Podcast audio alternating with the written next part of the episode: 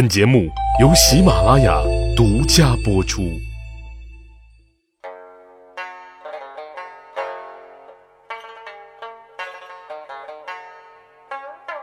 趣扒历史，增长见识，密室趣谈，在下大汉。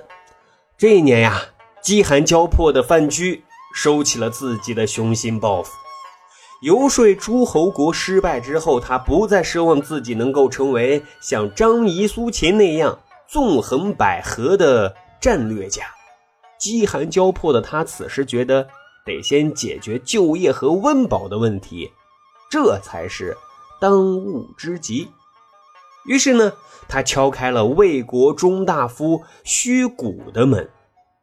虚谷这个人啊，处事比较圆滑，信奉的是大丈夫能屈能伸，所以啊，他的下限啊就特别特别的低啊，以至于魏王总安排他出使其他的诸侯国，协调处置双边事务。为什么呢？因为他这个人啊，处事特别的圆滑。这脸啊也比较厚。这个时候呢，虚谷看到落魄的范雎前来投靠，一番交谈之后啊，为了壮大自己的智囊团，范雎呢就成了一名门客。按理说啊，门客也是属于主人的门面，门客强说明主人会识人，有眼光。但是啊，咱这位兄弟虚谷却并不这么认为。说有一次啊，齐国要出兵讨伐魏国。说你魏国当初跟着燕国，差点就灭了我们啊！现在我们要报仇雪恨。魏王一看这架势啊，就赶紧安排虚谷出使齐国，商谈退兵事宜。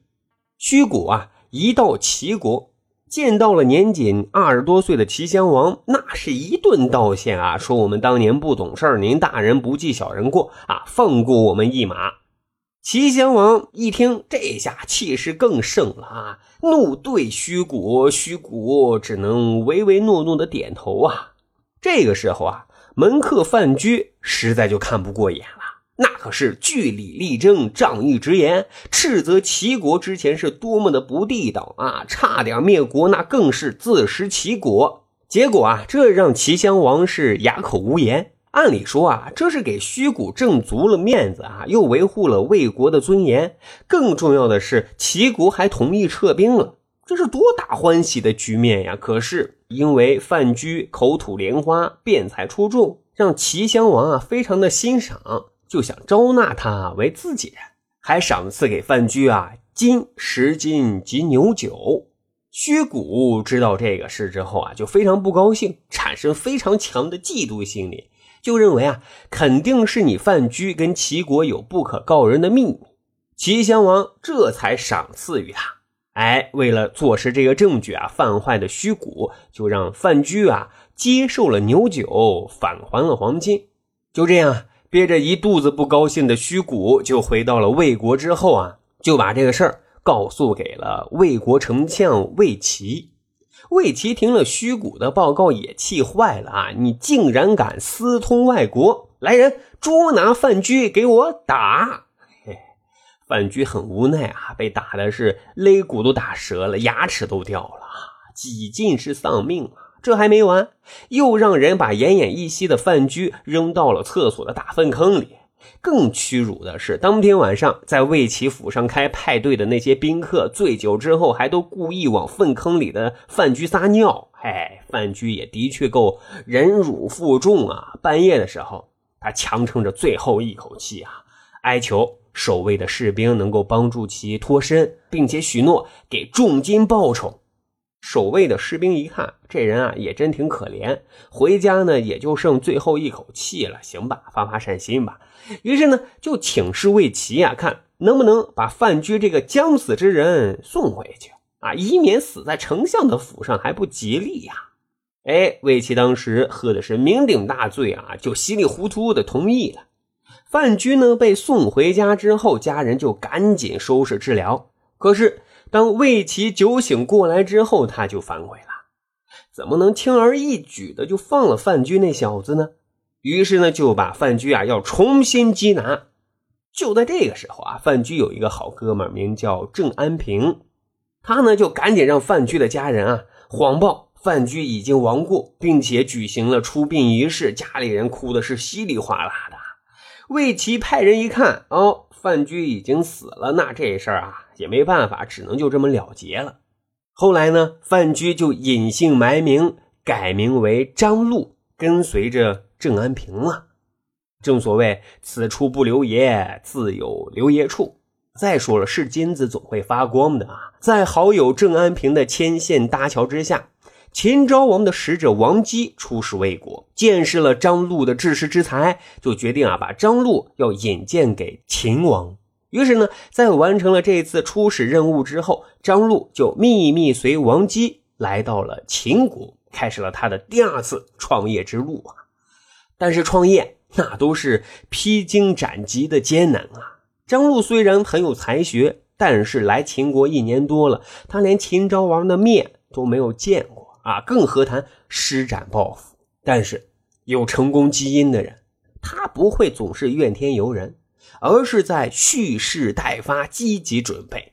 这一年多，虽然被秦王冷落，但张禄啊，却一直在仔细观察分析秦国的国内外政治形势和秦昭王的政治主张。哎，他敏锐的就发现啊，秦昭王有一个巨大的思想包袱，那就是尾大不掉。一个是自己的母亲宣太后，政治影响力巨大；一个呢是自己的亲舅舅相侯魏冉，啊，手握实权还有兵权。他自己虽然贵为国君，但是很容易被架空的。张禄看准时机，上书秦昭王，直中秦昭王的心坎里啊！秦昭王一看，果真是人才啊，就连忙召见，一顿赔礼道歉啊。之后呢，张禄的高光时刻就彻底到来了。他结合秦国实际和秦昭王的需求，对内呢就建议秦昭王啊果断的去削减宣太后和魏冉等人的势力；对外呢，他为秦昭王量身定制了远交近攻的策略。啊，张鲁更是平步青云，坐上了秦国国相的位置啊。这一年啊，按照远交近攻的战略，秦国准备攻打魏国和韩国。当时啊，魏国听到了风声。魏王呢，就赶紧安排外交老油条虚谷啊出使秦国啊，以求秦国不要出兵对付自己。张禄知道这个消息之后啊，内心暗暗叫爽，命运啊可真会捉弄人啊。于是呢，他也高级黑了一把。当他得知虚谷已经来到秦国，住进了驿馆，他故意啊穿的是衣衫褴褛且单薄，上门求见。各位啊。咱们脑补一下他们见面的场景，虚谷真是惊呆了，那可真是活见鬼啊！连忙就问：“你范雎，你不是已经死了吗？怎么怎么在这儿？”哎，这时再看范雎，却很淡定的说：“啊，呃，是的，我没有死。”虚谷赶紧整理整理自己吃惊的表情啊，警觉的就问：“啊，你是来游说秦国的吗？”啊，范雎回答说：“我是得罪了您跟魏齐。”到这里是来逃难的。虚谷听到这话，这氛围呢就有点尴尬了，就赶紧岔开话题问：“呃，那你现在从事什么工作呢？”范雎回答说：“现在我就一个打工仔。”虚谷内心啊，顿时就心生怜悯之情，觉悟到自己当初确实有点过分了啊！啊，让这样一个有才之士现在混得如此狼狈不堪。于是呢，就请范雎呀搓一顿好吃的，算是赔罪。哎，又看范雎呀身着单薄啊，又给范雎一件袍衣。哎，这氛围啊就稍显和谐多了。席间啊，虚谷啊向范雎道明了此番入秦的来意，并问范雎是否认识秦王身边的大红人张禄呢，并说啊，搞定了张禄，秦国就不能去攻打魏国。啊，因为秦王现在只听张禄的。范雎听完就哈哈大笑啊，说：“呃，我不认识，但我家主人认识，我可以引荐于你。”徐谷一听，赶紧啊就请范雎求引荐啊。范雎那是亲自驾着车，载着徐谷就来到了国相府。范雎呢对徐谷说：“啊，我先进去通报一声，您先坐着等着。”说完呢，就大摇大摆走进了国相府。嘿，这下轮虚谷尴尬了。他左等右等啊，黄花菜都凉得透透的了，范雎还是没有出来。虚谷啊，实在是坐不住了，就跑到国相府门口啊去打探看看。看见一个工作人员啊，就连忙去问：“哎，师傅啊，刚才进去的那个范雎怎么现在还没有出来呢？”工作人员很疑惑啊，说：“我们这里没有一个叫范雎的。”虚谷进一步解释说：“哎，就刚才跟我一起开车那司机。”工作人员一听，回复说：“哦。”啊，刚才给您开车的啊，是我们家张路张相国。虚谷一听，脑袋都炸了。什么？范雎就是张路，张路就是范雎？哎呀妈呀，这是玩我呢！现在该怎么办呢？为什么说虚谷啊是一个外交老油条呢？因为他求生欲太强了，他直接就脱了衣服学廉颇。啊，负荆请罪，只是没有金条，他就跪着，用膝盖趴着往前走，就这样一路跪进了相国府。啊，来到大堂之上，只见范雎啊正襟危坐当中，而且还有其他宾客。